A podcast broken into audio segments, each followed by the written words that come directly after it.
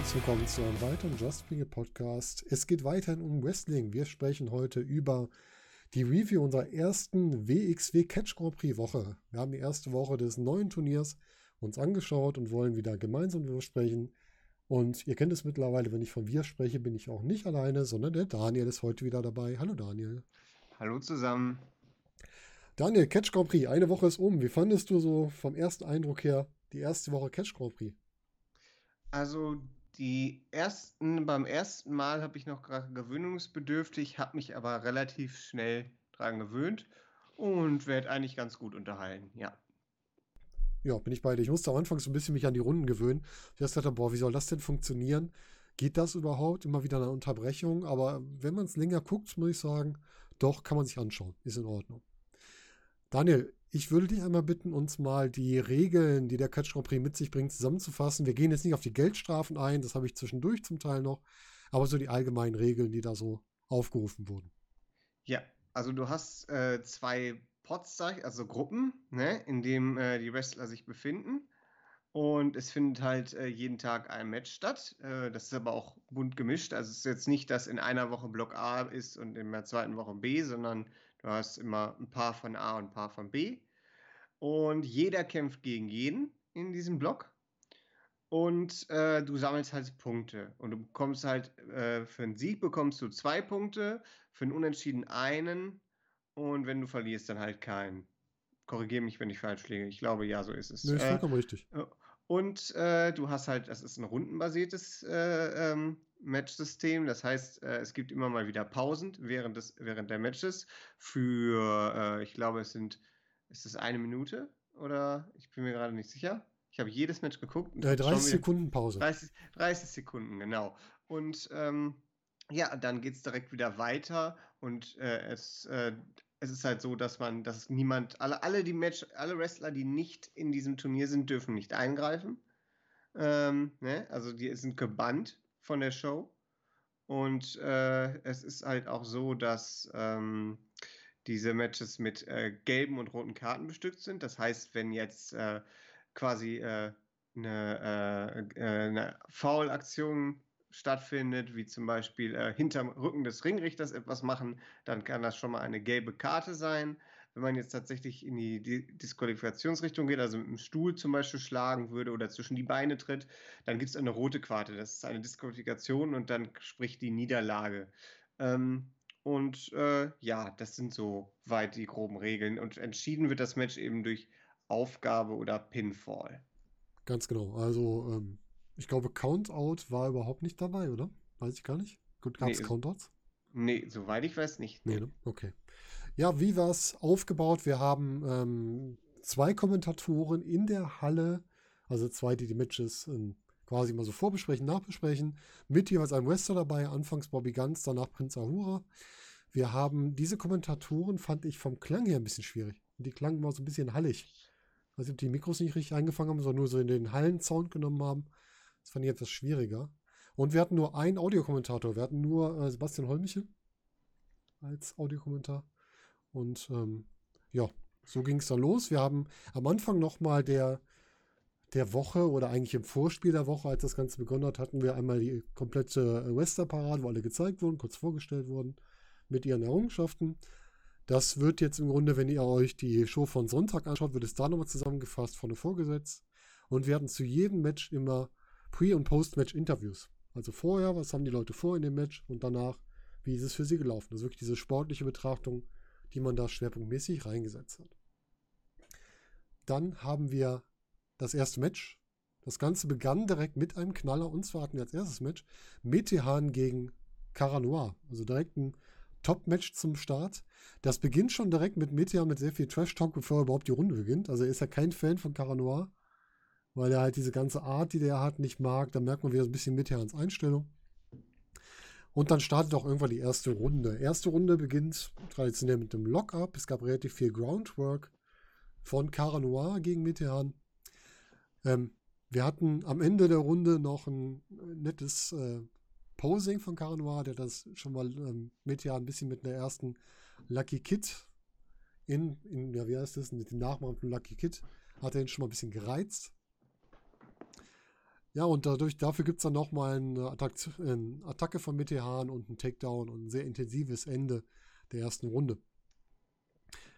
Runde 2 beginnt dann direkt mit einem Racheversuch von Kara, der einen Dropkick ansetzen will gegen Metehan und diesen aber in die Ringecke setzt, weil Metehan ausweicht. Metehan gewinnt dann das Oberwasser, bearbeitet sehr stark. Hier haben wir wieder die Körperteilbearbeitung, Cara Noirs Arm. Nimmt dann, äh, Cara Noir nimmt danach so diesen ich nenne immer den Bret Hart Spot in der Ringecke, wenn die so mit dem Brustkorb voraus in die Ringecke rennen. das ist für mich der typische Bret Hart Spot, weil er es früher auch mal gemacht hat. Ähm, wir haben einige miese Aktionen von Metehan in den Seilen. Ich glaube, er kassiert, ich weiß gar nicht, ob er da schon die gelbe Karte kassiert oder etwas später erst. Er kassiert auf jeden Fall in der Runde eine gelbe Karte für solche Aktionen. Cara Noir kann sich mit dem Shotgun Dropkick befreien und ähm, Metehan lässt selbst nach seiner gelben Karte noch nicht ab und kassiert dann noch eine Geldstrafe hinten drauf. Ich glaube, nochmal 50 Euro Geldstrafe. Also gelbe Karte sind 100 Euro Geldstrafe zusätzlich und äh, weitere Geldstrafen können auch ausgesprochen werden. Je nach Höhe wirken die dann auch ähm, logischer oder weniger logisch. Da kommen wir später noch drauf. Ja, Runde 3 ist dann direkt ein Versuch von Metehan, ähm, Caranoir in seinen Aufgabegriff, der jetzt als Babolock bezeichnet wird, zu nehmen. Caranoir kann sich aber ins Seil retten, kämpft sich dann zurück, muss aber einen Job gegen den Nacken kassieren, was ihn dann wieder runterbringt. Es gibt wieder den Babolock, wo er sich aber wieder befreien kann. Dann will Mitte einen Slickshot DDT ansetzen, da kann sich Kara aber wiederum wehren und das kontern. Wir kriegen einen äh, Suplex-Ansatz von Kara, der mehrfach ausgekontert wird. Wir kriegen weiterhin die Armbearbeitung von Metehan und am Ende noch so einen Schlagabtausch in der Mitte des Rings und damit das Ende der dritten Runde. Und in Runde 4 zählt dann Kara Noir sehr stark seinen Arm da gibt es auch wieder einen Schlagabtausch in der Mitte des Rings. Das haben wir halt häufiger als Segment. Wir haben einen German Suplex als Konter von Caranoir gegen Metean, der quasi auf ihn zustürmt. Der lässt ihn in die Seile rennen, verpasst seinen relativ schnellen, ja, ist das ein Snap German Suplex? Ich weiß gar nicht, wie er das nennt, wenn er ihn so schnell ausführt. Mhm. Ja. Ah, ist richtig, okay. Dann gibt es noch einen Superkick und noch einen Neckbreaker hinterher. Also Metean kriegt erstmal einiges um Decke. Etwas später kann Metean dann doch sein Slingshot DDT durchsetzen, aber nur bis 1. Kara kommt nämlich relativ schnell raus. Da will Miltehan seinen Finisher ansetzen. Ich habe schon wieder vergessen, wie er, wie er heißt. Das, dieses sehende Auge, wie er heißt. Und ähm, wird aber gekontert in einem Brainbuster. Wie hat äh, Holmich so schön gesagt? Brainbuster aus Knie. Da gibt es auch einen Ausdruck für. Die weiß ich jetzt gerade aber auch nicht genau. Und ähm, dann kann Kara am Ende der Runde nochmal ja, sich so ein bisschen in die nächste Runde retten. Er kommt aber gar nicht auf die Beine. Also er bleibt erstmal auf dem Boden liegen, rafft sich dann langsam auf. Für die fünfte Runde. Und in der fünften Runde beginnt ja dann damit, weil er ja körperlich nicht mehr so viel hat, Metehan zu verspotten mit der Lucky Kid Geste. Und dann äh, stimmt Metehan an, landet aber direkt im Rear Naked Choke von Caranoir und gibt für mich etwas zu schnell auf. Also der tappt relativ schnell, was ich dann doch etwas zu schnell fand. Wie fandest du denn das, Mitch? Also, äh, ich habe gerade mal kurz recherchiert. Der äh, Brainbuster aufs äh, Knie nennt sich Guillotine Brainbuster. Ah, okay gehört zu einer, der ist auch ein Signature-Move von Caranoir. Macht Adam ähm, Cole den nicht auch? Hm, ja, Adam Cole macht den tatsächlich ja, auch. Ja. Sagen. Ähm, und äh, nur nicht mehr so häufig äh, bei NXT. Ähm, die, äh, dieses Match, also ich, das, das Schwierige halt, du hast zwar richtige Hochkaräter in diesem Match, du hast halt auch eben diese, diese Sache, was ist, wenn Metehan jetzt äh, Caranoir besiegt, hat Metehan dann automatisch auch eine World-Titel-Chance. Oder wenn Caranoir jetzt Metehan besiegt, hat Caranoir dann eine Chance auf den World-Titel und auf den Shotgun-Titel. Ähm, ne, das, das fand ich so ein bisschen interessant noch, äh, das äh, direkt am Anfang. Ähm, also es war auf jeden Fall die richtige Entscheidung, das so als erstes Match zu wählen. Ähm, Problem ist halt, dass ich mir am ersten Tag echt noch äh, Schwierigkeiten hatte, da reinzukommen. Ich finde Runden immer schwierig. Egal wie lange diese Pause ist, es sind jetzt in Anführungsstrichen hier nur 30 Sekunden, mhm. aber das nimmt halt immer raus. Also wenn, wenn gerade ein Wrestler zur Aktion ansetzt, wenn es gerade spannend wird und dann heißt es, nee, sorry, jetzt ist Pause, das ist natürlich doof. Ähm, kann man vielleicht jetzt besser machen, weil nicht so viele Fans in der Halle sind, aber das gefällt mir nicht. Also ich bin kein Freund von, äh, von Runden. Äh, da äh, und äh, das hat mich dann so ein bisschen rausgenommen für diesen Kampf tatsächlich. Kann ich verstehen. Das Rundensegment ist auch Finde ich auch schwierig. Ich finde, man hat es hier relativ häufig gut gelöst. Du hast immer so eine, so eine Unterbrechung. Ne? Bei der ersten Runde noch nicht, wo es halt diesen, diesen Takedown gab am Ende der Runde, aber da war so ein bisschen die, die, ja, diese Wut von Mitja ein bisschen drin verkauft. Zweite Runde hast du dann eh gerade die Unterbrechung wie in der gelben Karte, damit hast du ganz gut die Runde beendet. Bei der dritten Runde war wieder ein Schlagabtausch. Das Ende war wieder schwieriger. Runde 4 war gut beendet mit dem, dass Kara einfach nicht auf die Beine kommt. Das konntest du gut machen. Ja, und Runde 5 führte zum Finish. Ich fand das Match an sich nicht schlecht, aber du hast recht, dieser Runden, Rundenprinzip ist schwierig. Und das mit den Karten, das äh, spielt sich für mich hier auch noch nicht aus. In dem späteren Match dann eher. Aber hier haut das für mich noch nicht so ganz hin. Muss ich sagen. Aber wir können ja mal aufs nächste Match schauen, wie es denn da war. Wir haben als nächstes Match zwei der man kann eigentlich gar nicht sagen, der jungen Wilden, also Anil Marek schon, aber Hector ist schon seit so vielen Jahren im Wrestling-Geschäft unterwegs. Den kann man da jetzt nicht mit reinpacken. Auf jeden Fall zwei Leute, die jetzt in den Shotgun-Staffeln sehr gut dargestellt wurden. Nicht immer erfolgreich, aber auf jeden Fall sehr prominent. Anil Marek und Hector, die aufeinander getroffen sind. Auch da würde ich mal kurz die Runden durchgehen, dann sprechen wir so im Fazit drüber. Wir haben hier in der ersten Runde eine, nicht den typischen Lockup, sondern so eine Chain-Wrestling-Sequenz, also immer wieder ähm, Konter zu bestimmten Wrestling-Moves am Boden. Dann haben wir einen sehr schönen Running Bulldog von Anil Marek, der hat mir sehr gut gefallen. Der hat mich ein bisschen an, äh, wie heißt er denn? Der eine von den Steiner Brothers, Rick Steiner, glaube ich, der den so schön gemacht hat. Und Bret Hart hatte auch einen schönen. Ich komme heute immer wieder auf Bret Hart, den hat man da öfter gesehen. ähm, wir haben einen Hector, der äh, Anil Marek auch einfach mal aus dem Ring wirft, weil der denkt, nee, komm, reich jetzt, raus mit dir. Ähm, und er kann dann am Ende aber auch sehr deutlich eine Runde dominieren und kann mehrere Nearfalls schaffen. Das war schon sehr deutlich, dass Hector hier der stärkere von den beiden ist. Und äh, das wurde ja auch sehr gut aufgespielt. Zweite Runde kann sich dann Marek aus dieser Dominanz irgendwann befreien mit einem Crossbody zu einem Nearfall. Dann gab es einen Big Boot von Hector, ich weiß nicht, ob du den auch so wahrgenommen hast, wo er quasi ähm, Marek so gegen die Stirn getreten hat. Der Fuß war ein bisschen sehr weit oben. Ja. äh. War merkwürdig, oder? Passiert schon mal, ja. ja. Es, sah, es, sah, interessant aus, es sah auch nicht aus, als wäre es komplett verbotscht, aber es sah einfach merkwürdig aus. Also, das muss ich schon sagen. Das war gespannt. Ähm, schafft aber trotzdem zum Nearfall von Hector, äh, der dann wiederum in die dominante Phase einsteigt, der auch zwischendurch ähm, Marek einmal in die Augen greift und dafür eine gelbe Karte kassiert. Da fragt man sich jetzt, okay, soll Hector jetzt hier vielleicht doch langsam so zum Bösewicht aufgebaut werden oder war das nur Frust, weil er den nicht klein kriegt? Also ich denke mal Frust und ich glaube und ich glaube auch, dass das so langsam, also jetzt wird jetzt nicht in den nächsten Wochen und auch wahrscheinlich nicht bei der nächsten Shotgun-Ausgabe passieren, aber ich glaube, das ist ein langsamer Aufbau in die Richtung, weil man eben, weil er so ein bisschen auch Marius Aani im Ohr hat. Ich glaube, das könnte schon sein. Ja, das kann gut sein, weil er halt, er hat ja nun mal klar, Marius hat ja auch nicht Unrecht mit dem, was er ihm gesagt hat. Er hat gesagt, du hattest was in der Hand und hast es wieder abgegeben, nur weil du dich beweisen wolltest. Also, da hat er schon recht bei den letzten Shotgun-Staffeln. Ja, es war irgendwie den Fans auch nicht ganz klar, was es hier gibt. Die riefen dann irgendwie 50 Euro Strafe, die haben sich irgendwie vertan. Und das war Absicht, dass es nur so ein Chant war. Das kann ich auch nicht sagen. Und die Runde endet mit einem Nearfall für Hector nochmal. Äh, Runde 3 geht dann mit einem ordentlichen Big Boot in die Ringecke ähm, direkt los von Hector gegen, gegen Marek zum Nearfall. Dann gibt es einen Powerbomb-Ansatz von Hector, der aber ausgekontert wird und in den äh, Insurigiri gewechselt wird. Es gibt von Marek seine kurze ähm, ja, Rückkehrphase mit Vorarms, mit dem Slingblade. Das Slingblade bei, ähm, bei Marek, da habe ich schon das Gefühl, er, schon, er springt schon ein Stück zu weit, bevor er es dreht. Weißt du, was ich meine? Diese Aktion, wenn die sich einmal drehen und dann den Gegner wieder packen, da ist er schon relativ weit vom Gegner weg. Wirkt das zumindest für mich.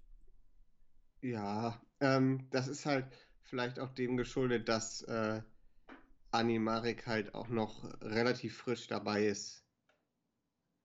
Ja, ist ja auch legitim. Mein Gott, also der ist noch nicht ja. so lange dabei.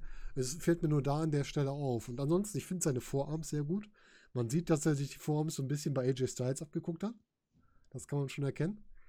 Ähm, und ich fand es halt gut, dass er hier nochmal so eine Phase kriegt und nicht komplett dominiert wurde. Ähm, aus dieser Phase raus wird er allerdings bei einem neuen Anlaufen auf Hector in eine, ähm, ja, irgendwie eine, eine, Powerbomb gepackt und dann mit einer Sit-Out-Powerbomb abgefertigt. Und die hatte richtig Wumms, diese Sit-Out-Powerbomb, oder? Oh ja, die, Also da, da habe ich gedacht, oh, jetzt hat es aber, hat's aber äh, gezittert beim Anil Marek im äh, Oberstübchen und auch im ganzen Körper wahrscheinlich. Also da, äh, die war schon mit Schmackes. Ja, Heidewitz, ich habe auch gedacht, hier nächster halt Untergeschoss Koffer, Kofferverkauf. Ne? Also den hat er richtig übel auf die Matte gezimmert. Das war, glaube ich, auch nicht so ganz ohne. Ähm, ich fand das Match soweit in Ordnung. Man hat Hector hier nochmal ein bisschen stärker, ein bisschen dominanter präsentiert. Und äh, Marek durfte sich auch zeigen, seine Aktionen zeigen. Fand ich in Ordnung. War jetzt nicht mein Highlight der Woche, aber es war das Match vollkommen in Ordnung. Wie fandest du es denn?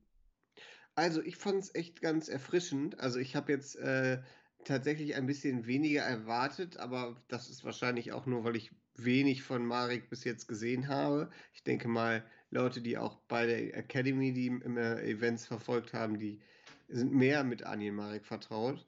Und dafür hat er mich also auf jeden Fall positiv überrascht. Und Hector Invictus geht eben auch immer mehr in so eine Richtung, dass er sich mehr im Roster etabliert, im WXW-Roster. Und äh, ja, also ich war positiv überrascht. Es gab den richtigen Sieger. War, war ganz, ganz, ganz schön. War auf jeden Fall schon mal, ich fand tatsächlich, obwohl Cara Noir und äh, Meteor natürlich in einer anderen Liga spielen, war für mich der Tag 2 eine Steigerung und eine bessere, ich kam besser in dieses Match rein, als auch mit den ganzen Gimmicks quasi, ah, als, ah, okay. äh, in dem da, äh, als mit dem Match davor. Das ist ja auch spannend, ne? Vielleicht, weil dich da schon ein bisschen mehr dran gewöhnt hattest an die, das Turnierformat. Ne? Mhm. Kann natürlich gut sein. Ja, dann würde ich sagen, wir wechseln zum dritten Match, zum Tag 3 in dieser Woche. Und zwar hatten wir da einen Teil der äh, WXW Tag Team Champions. Aktuelle Tag Team Champions sind ja Stephanie Mace und Fast Time Mudo. Und Fast Time Mudo tritt hier im Match an. Und zwar gegen den Head Coach der WXW Academy, gegen Avalanche. Also auch ein sehr, sehr ein Match, was mir sehr gut gefallen hat, schon in der Vorstellung, weil ich mir gut vorstellen kann, dass das gut passt. Und das hat mich zum Beispiel sehr positiv überrascht, muss ich sagen. Ähm, schauen wir mal durch. Wir haben hier auch wieder insgesamt diesmal nur vier Runden. Erste Runde traditioneller Lock-up. Was da überraschend war, dass äh, Mudo relativ gut dagegenhalten kann. Das hat mir gut gefallen, dass er also nicht von Avalanche hier einfach nur weggedrückt, weggeworfen wurde, sondern er kann sich schon dagegen halten. Und auch wenn man die beiden Größen mäßig nebeneinander gesehen hat, wirkte das auch recht ausgeglichen, muss ich sagen. Ähm, was danach kam, das war so ein bisschen die Schiene wieder, wir zeigen mal, was ein Wrestling-Trainer richtig kann und wie man es richtig macht. Das war dieser harte Headlock von Avalanche, die er gar nicht gelöst hat. Wie fandest du das denn? Also ich fand dieses Match, ehrlich gesagt, war das beste Match der ersten Woche für mich. Ich fand die Dynamik zwischen Head-Trainer Avalanche gegen, äh, gegen noch relativ frischen Faster Mudo, der aber eben durch seine Erfahrung in den Mixed Martial Arts eben trotzdem gegen große Gegner aufwarten kann und eben ist er jetzt auch Tag Team Champion, fand ich echt eine ganz tolle Dynamik und eben auch harte und tolle Aktionen wie eben den Headlock. Also ein Headlock mhm. ist ja immer so eine Sache, das ist eigentlich ein Standard-Move, war aber in diesem Match nicht so als Standard-Move wahrzunehmen, weil du eben auch im Hinterkopf hast, dass dieses Match eben auch ähm, äh, ja relativ schnell enden kann. Es ist halt rundenbasiert mit, mit Karten und allem. Äh, das äh, ist, und es ist ein Turnier. Also da ist man mehr drin als in so einem Standard-Singles-Match während einer wöchentlichen Show, sage ich jetzt mal. Äh, und äh, ja, es, es äh, man wünscht sich, also natürlich freut man sich auch, wenn Avalanche gewinnt, aber natürlich wäre es umso mehr ein Riesenschock und ein Riesenstep in die nächste, äh, in die nächste Richtung und die höhere, höhere Ebenen für Faster Mool, wenn er Avalanche hier in diesem Turnier besiegen kann. Also das, das war schon toll. Also ich ja. fand es richtig gut. Fand ich auch. Also auch, was da in den Runden passierte. Schön hat man erst Runde noch ausgespielt, dieses, dass du Avalanche nicht so leicht von den Beinen holst, weil Mudo will so einen äh, Beinfeger ansetzen und Avalanche bleibt da einfach stehen. Also der, ja. der lässt sich da einfach nicht mit umbauen, will dann das Händen ansetzen, die geht aber daneben. Also da ist Mudo dann wiederum schnell genug. Da sieht man so die beiden Stärken. Einmal diese, diese Standhaftigkeit von Avalanche und dann die Agilität von Mudo, was ja in einer Kombination von zwei Aktionen direkt ausgespielt wurde. Ja, Runde 2. Äh, der größte Held in diesem Match war Rainer Ringer für die Fans. Der wurde nämlich ganz groß gefeiert. Ja, ja. In jeder Runde, was ich auch ganz schön fand, aber sie haben es halt nicht übertrieben. Das war Anfang der Runde und dann ging es wieder ins Match. Das war schon okay. Ich glaube, die Leute waren ein bisschen das Warten satt. Hatte ich das Gefühl. Und haben sich damit ein bisschen Spaß gemacht. Also die 30 ja. Sekunden war dann doch zu lang vielleicht. Ja, die, die Runden sind, sind schwierig, ja. finde ich. Die Runden sind einfach das, es ist nicht äh, das ganze Konzept, mhm, was, genau. was problematisch ist, sondern es ist wirklich diese Pause, dieser Abbruch einer, eines, eines Matchflusses. Der ist st eher störend, als dass er irgendeinen Gewinn bringt. Ja, ja, das ja. stimmt. Ja, ähm, Avalanche lernt aus der ersten Runde, wo er einige Kicks einstecken musste von Mudo und geht einfach jetzt auf die Beine von Mudo. Also attackiert regelmäßig die Beine. Ähm, muss da mal lösen, weil Mudo ins Seil greift, macht er auch direkt. Also er löst direkt das Ganze auch auf. Hier kam dann auch mal die Info, die du am Anfang gesagt hast, nur Turnierteilnehmer dürfen wirklich an der Austragungsstätte sein. Das fand ich auch ganz schön. Und ähm, hier wurde Avalanche dominanter, weil er halt gezielt auf die Stärke von seinem Gegner geht. Ne? Er geht also gezielt auf die Beine. Und dann setzt du irgendwann Mudo aus so einem Trittversuch von Avalanche einen Aufgabegriff an, ich weiß nicht genau, wie er normal ist. Ich weiß, dass der Undertaker den als Hell's Gate eingesetzt hat. Ja, Triangle Choke. Triangle Choke, danke ja. dir. Und das hat mir sehr gut gefallen, dass er halt einfach den ansetzt. Bei Avalanche will das direkt umdrehen in einen Pin. Das heißt, auch da wieder diese Konter finde ich total gut. Ja, also, also, also, wie, also für mich wirklich beste Mensch dieser der ersten Woche. Also wirklich, äh, ähm, ich hätte es Faster Mudo abgekauft, wenn er Avalanche besiegen kann. Hat am Ende dann doch nicht gereicht. Also er hat es auf jeden Fall verdient gehabt für die Leistung, die er gemacht hat. Aber vielleicht ist das einfach nur Auftakt für das, was noch kommen wird. Ja, wer weiß, vielleicht macht fast der Mudo jetzt alle anderen in seinem Blog platt. Ja. ja, was gab es noch? Es gab ähm, mehrere, ja, was sind es? Close and Splashes in die Ringecke in der dritten Runde von Avalanche gegen Mudo, der ganz klar seine Kraft hier raus, hey, rausholt. Mudo versucht viel mit, mit irgendwelchen Leberhaken sich zurückzukämpfen. Äh, wird auch von Avalanche mit Vollpower in die Ring Ringecke geschickt mit einem Whip.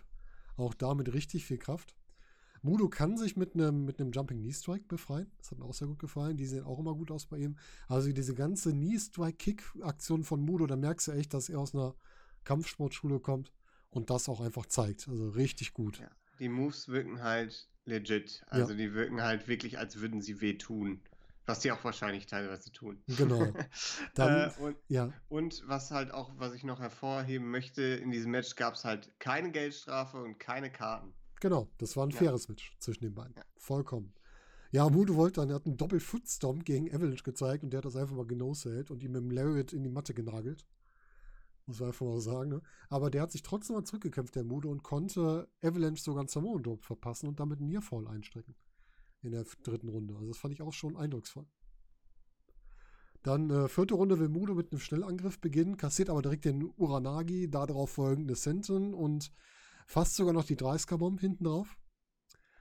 Ähm, Avalanche haut ihn wieder mehrfach in die Ringecken und Mude befreit sich dann mit seinem Finisher, mit seinem Black Belt Kick, will direkt das Cover ansetzen und dann merkt man wieder die Erfahrung des, ja, des ja. Trainers, der ihn einfach mal da einrollt und damit das Match gewinnt.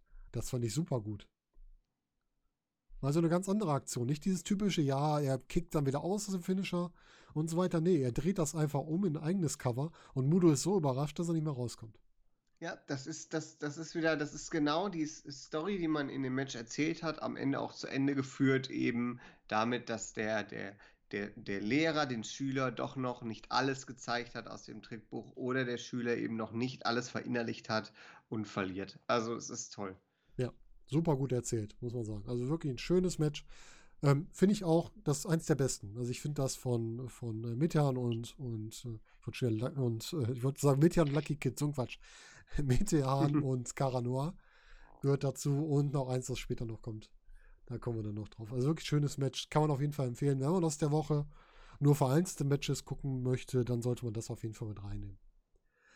Ja, nächstes Match, nächster Tag. Wir haben wieder einer den Neu der Neuen dabei. Wir haben Vincent Heisenberg dabei, der gegen Tristan Archer antritt. Tristan Archer hier in einem richtigen Ringer-Outfit. Wie fandest du das? Äh, Finde ich passt nicht. Ehrlich gesagt. Passt zu ihm irgendwie nicht. Also ich fand, es hat auch nicht, es hat auch so nicht gepasst. Es hat nicht nur optisch nicht gepasst, sondern es hat auch, es wirkte zu groß. Für mich. Also, also in Hüften war es zu weit. Ja, das, das, das stimmt. Ja. Ähm, was ich interessant fand, Hüfte war es zu weit, aber seine Arme sahen dadurch doppelt so groß aus, fand ich, durch dieses Outfit. Das ist wahrscheinlich der Grund. Deshalb. also ja, ich weiß nicht, gewöhnungs äh, gewöhnungsbedürftig, ne? Es ist halt nicht so das, das Typische, was man von ihm kennt. Ich finde, es passt zum Turnier, aber halt nicht zu ihm. Das ist einfach so. Was ganz schön fand, die beiden haben am Anfang direkt mit einer fairen Geste begonnen. Also mit einem, nicht mit einem Handshake, sondern mit unserem allseits beliebten äh, Corona-Fistbump. Und ja. haben damit das Match gestartet. Und äh, ja, erste Runde. Heisenberg zeigt ganz klar, dass er die größere Kraft hat. Und nicht nur das, er hat auch von seinem Trainer, den wir im vorherigen Match gesehen haben, auch gelernt, wie man so einen Headlock-Takedown macht. Und den Gegner einfach mit einem Headlock festhält. Das fand ich auch sogar schön in der Reihenfolge, dass man vorher Avalanche gesehen hat und dann das von Heisenberg und da so die Verbindung aufbauen kann. Ja, auch hier wurde eben die Geschichte erzählt, dass zusammen mit den Promos am Anfang Tristan Archer fand seine, seine letzte Shotgun-Staffel nicht so toll, aber jetzt ist er fokussiert, jetzt will er angreifen. Hat aber auch gesagt, dass Vincent Heisenberg jetzt halt nicht der äh, große Gegner ist. Ne? Also es ist, und das Problem ist halt, dann hat er, wie er dann auch nach den Matches festgestellt, nach dem Match festgestellt hat, Heisenberg ein bisschen unterschätzt. Das hat Heisenberg dann clever ausgenutzt und konnte das dann gegen Archer verwenden. Und das ist auch wieder eine tolle Geschichte, die da erzählt wurde. Was auch dazu geführt hat, dass Archer am Ende frustriert war und sich dann doch nur eine gelbe Karte eingefangen hat. Ja, richtig. Ja, hat ihn vollkommen unterschätzt. Ne? Wir hatten ja. am Ende der Runde auch nochmal die faire Geste, alles gut. Dann in der zweiten Runde ähm, soll es mit dem Handshake beginnen und da fing es schon an mit Archer, dass er ihn in den Headlock zieht, also dass er Heisenberg in den Headlock zieht und nicht nur den Handshake macht.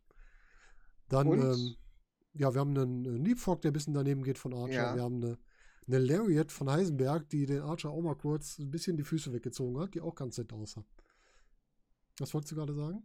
Ja, und dann, ich bin mir gar nicht sicher, ob es schon in der Runde war oder in der nächsten, mit dieser mit dieser kleinen, aber feinen Faust, dieser kleine Kinnhaken gegen mhm. Heisenberg, mhm. wo er dann zusammengesackt ist. Äh, das war auch sehr, sehr spektakulär. Genau, das war in der Runde. Ich weiß nur nicht, hat er eine gelbe Karte gekriegt oder hat er eine Strafe gekriegt? Äh, ich meine, er hat dann noch eine Aktion gebracht und dafür hat er dann die gelbe Karte gekriegt. Kurz sein. danach, also wirklich äh, eine Minute danach. Dann habe ich das irgendwie verpasst. Was ganz schön war, war die Kombination Knee Strike Northern Light Suplex von Archer dann gegen Heisenberg. Ähm, dann gab es verschiedene Varianten von Aufgabegriffen. Das fand ich ganz schön zum Ende der Runde. Heisenberg hat sich nämlich in die Pause gerettet. Der hat im Aufgabegriff so lange durchgehalten, bis er in die Pause konnte. Das fand ich wirklich gut. Wie fandest du ja. die Situation? Ja, also da sieht man dann vielleicht die, äh, die Turnier äh, äh, oder die, die, ja, quasi die Lineage zum, zum Baron von Hagen, da in solchen Turnieren weiter zu, äh, äh, überleben. Das hat er vielleicht vom Vater. Mhm. Vielleicht hat er ihm das beigebracht. Das kann durchaus sein, ja. ja, dritte Runde. Was passiert? Es geht los mit vielen Aktionen von ähm, Archer gegen Heisenberg. Es gibt einen, einen, tiefen Dropkick, der diesen auf die Knie zwingt. Es gibt einen DDT. Es gibt einen Falcon Arrow, das Ganze zum Nearfall. Dann dominiert Archer Heisenberg noch etwas, kann diesen sogar ausheben oder versucht es zumindest. Er versucht ihn auszuheben und schafft es, glaube ich, nicht so ganz. Und am Ende muss er dann einen Lariat kassieren und dann sogar noch. Oh nee, stimmt gar nicht. Er wollte einen Lariat ansetzen. Archer, ich muss gerade wieder sortieren. Und ähm, statt den Lariat packt Heisenberg ihn einfach in eine Powerbomb und holt sich damit den Sieg. Also Powerbomb mit direkten Einroller. Und äh, das hat mich überrascht. Ich hätte nicht gedacht, dass Heisenberg hier das erste Match gewinnt. Wie hast du das gesehen? Das war natürlich ein krasser Schocker. Also da hat man echt gedacht, wow, äh, das äh, äh, überrascht, weil Heisenberg hat ja noch nie so die großen Matches bei WXW jetzt gewonnen, ist ja noch nicht so lange bei WXW dabei. Äh, und jetzt, dass er dann tatsächlich jemanden, der in Frankreich quasi alles gewonnen hat, wie Tristan Archer, einfach mal so besiegt. Also das war schon, also finde ich aber schön, dass man auch Überraschungen in diesem Turnier hat und dass man eben an neuen Star, an neuen Stars, an neue Stars glaubt und denen auch eine Chance gibt. Ja, ich glaube, WXW hat auch den Zahn der Zeit erkannt. Du wirst in den nächsten Monaten auch keine großen Stars von, von außerhalb reinholen können. Du musst die eigenen Leute jetzt aufbauen, die du in der Nähe hast. Ansonsten hast du keine Chance, die nächsten Monate wirklich noch etwas zu entwickeln in dieser Form. Das wird halt immer schwieriger. Und das setzt sich ja wieder gut an. Und an sich deine Meinung zum Match, so im Fazit nochmal? Ja, also äh, da wurde auch wieder eine tolle Geschichte erzählt, die wirklich, äh, wo man wirklich da mitgehen konnte. Und äh, zusammen mit den Interviews hatte man hier wirklich äh, einen guten Spotlight für beide Wrestler. Und äh, ja, das war wirklich interessant wieder gemacht. Also auch ein sehr gutes Match in diesem erst, in der ersten Turnierwoche. Ja, wir sind in der ersten Turnierwoche, glaube ich, ein bisschen verwöhnt worden. Ich hoffe, dass das nicht äh, abfällt jetzt danach, aber ich traue der WXW zu, dass sie da gute Sachen gemacht haben. Die haben uns ja bis jetzt nicht so oft enttäuscht, sagen wir es mal so. Kommen wir zum nächsten Match. Wir haben unseren International Superstar, den früheren Rohdiamanten Norman Harras, der antritt gegen The French Sensation Senza Volto. Erstmal, was, wie findest du Senza Volto bislang bei der WXW? Ähm, ja, ich bin halt kein Lucha Wrestling Fan, aber er ist auf jeden Fall ein toller Highflyer und er macht das schon gut. Ja, also es ist unterhaltsam, aber ich bin halt nicht der der High Flying äh, äh, Guy einfach. Das ist halt nicht so mein, mein Wrestling-Stil. Mm, okay. Ich mag Sensa sehr. Ich habe mir ja auch bei der GWF jetzt ein paar Mal angeschaut. Ähm, er kann auch verschiedene Facetten ausspielen, je nachdem, welcher Story er gerade steckt. Also da steckt viel drin, was man sich durchaus noch anschauen kann. Ich bin mal gespannt, wie er hier abschneidet. Schauen wir erstmal, wie er im ersten Match abgeschnitten hat gegen Norman Harras. Auch hier wieder erstmal Lockup, Chain Wrestling, die ganze Kombination. Ähm, Norman Harras wird hier, seine Story wird hier äh, durch die Fans fortgesetzt. Er wird nämlich mit einem mit Chance von den Fans nach dem Motto Who let the dogs out äh, begrüßt wiederum. es war, der reagiert auch drauf, der motzt quasi Richtung Fans. Das ist schon ganz schön, dass er das halt auch aufnimmt, wenn sowas kommt. Wir hatten einen Springboard Elbow, der ein bisschen daneben ging von Volto. Wir hatten einige Aktionen aus dem Ring die eigentlich kommen sollten, aber dann ist Harras ausgewichen und Volto hat sein Posing durchgezogen, so diese Sachen, die man halt bei, bei Tommy End oder Alistair Black auch kennt, wenn der eigentlich so einen Spring, Ring springen will, aber dann die, den Salto dreht und sich dann in den Ring setzt. So eine Aktion war das. Was mir gut gefallen hat, war der, ähm, den er immer macht, den Springboard Dropkick gegen Harras, der auf dem Apron steht, der auch direkt zum Nearfall führt.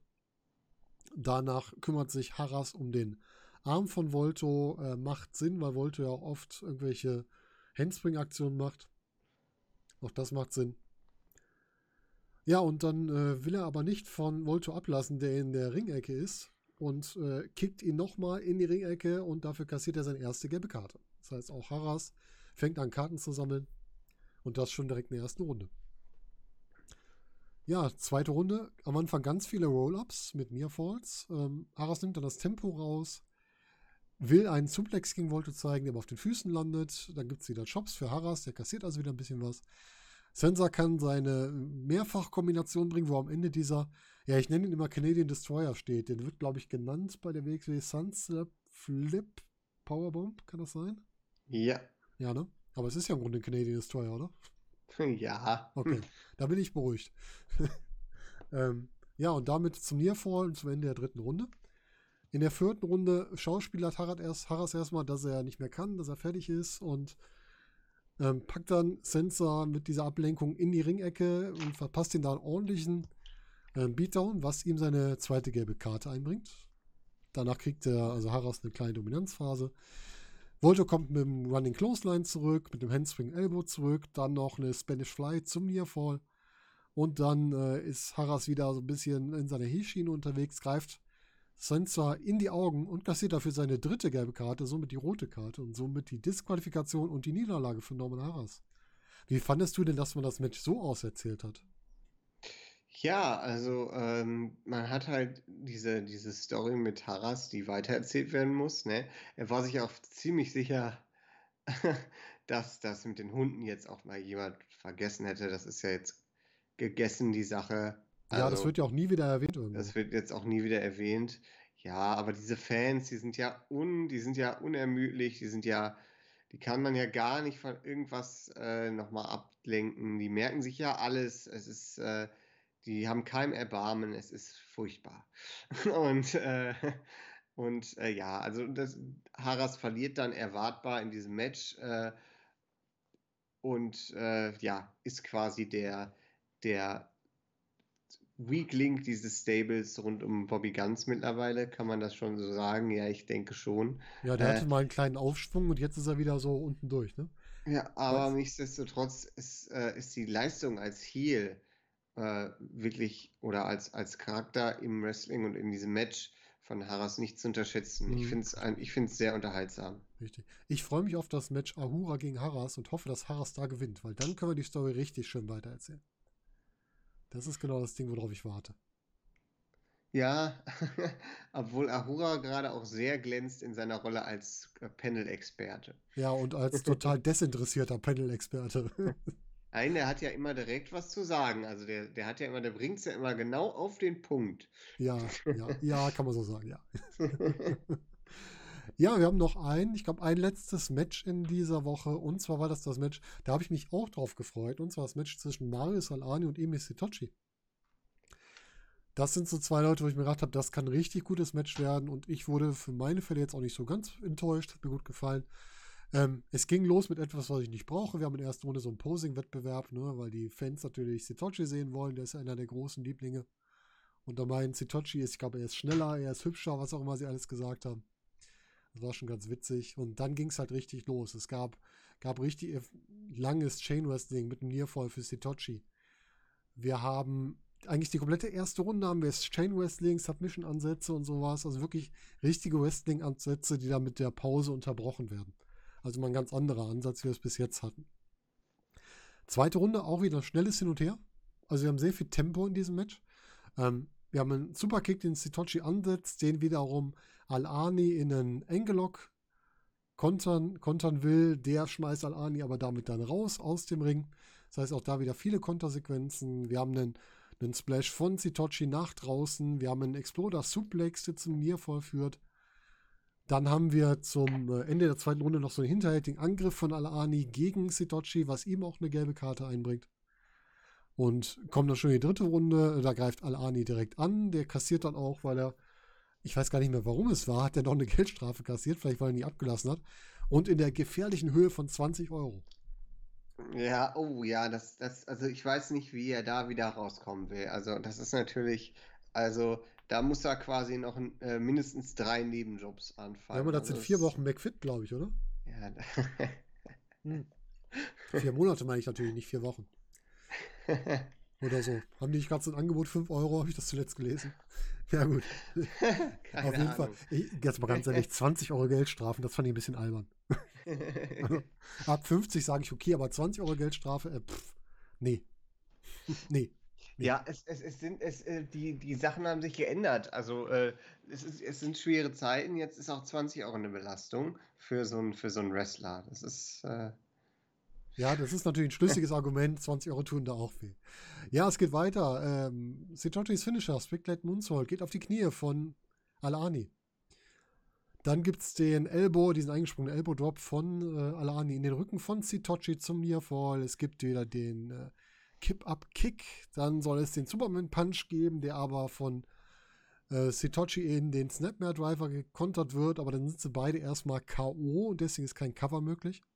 Und die beiden bleiben zum Ende der Runde einfach mal angeschlagen liegen. Und ja, in der nächsten Runde ist dann, geht es dann doch Schlag auf Schlag. Ein Powerbomb-Ansatz von Alani wird in den Gutbuster gekontert und etwas später kassiert dann Sitochi doch eine Pop-Up-Powerbomb von Alani, die ich glaube ich noch gar nicht von ihm gesehen habe. Und Alani holt sich den Sieg. Kennst du die Pop-Up-Powerbomb von ihm oder habe ich die nur vergessen? jetzt muss ich mal nachdenken. Wahrscheinlich denkt man sich jetzt beim Zuhören, doch, klar. Hm, aber ich kann mich nicht dran erinnern. Nein, nein, nein. Ich kann mich auch nicht dran erinnern. Das war tatsächlich das erste Mal. Hast recht, ja, ich meine schon.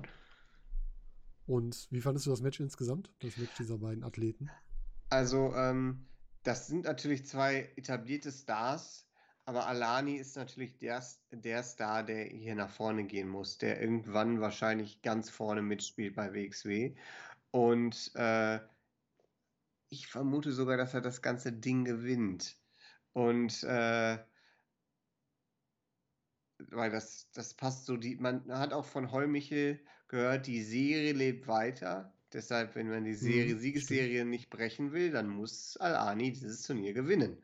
Und äh, ja, also schöne Dynamik zwischen den beiden. Ich glaube auch, wir haben ein 1 gegen 1 Match zwischen Sitochi und Alani noch nie gesehen. Meine ich zumindest. Das kann gut sein. Höchstens mal in der, obwohl, nee, als, als Sitochi, als der Nihilist zurückkam, hat er doch Al-Ani den Titel abgenommen, oder? Oder bin ich da jetzt falsch? Das habe ich irgendwie im Kopf. Ich glaube, er hat den, Titel abgenommen, den Shotgun-Titel. Und damit da hatten sie ja Match. Das war aber natürlich ein bisschen anders als das Ja. jetzt, was wir hier gesehen haben. Genau, dabei ist Sitochu ja auch der Heel. Ja. Ja, genau, richtig. Das war der Fall. Genau, aber jetzt, ja gut, dann war es nicht das erste Mal, hast recht.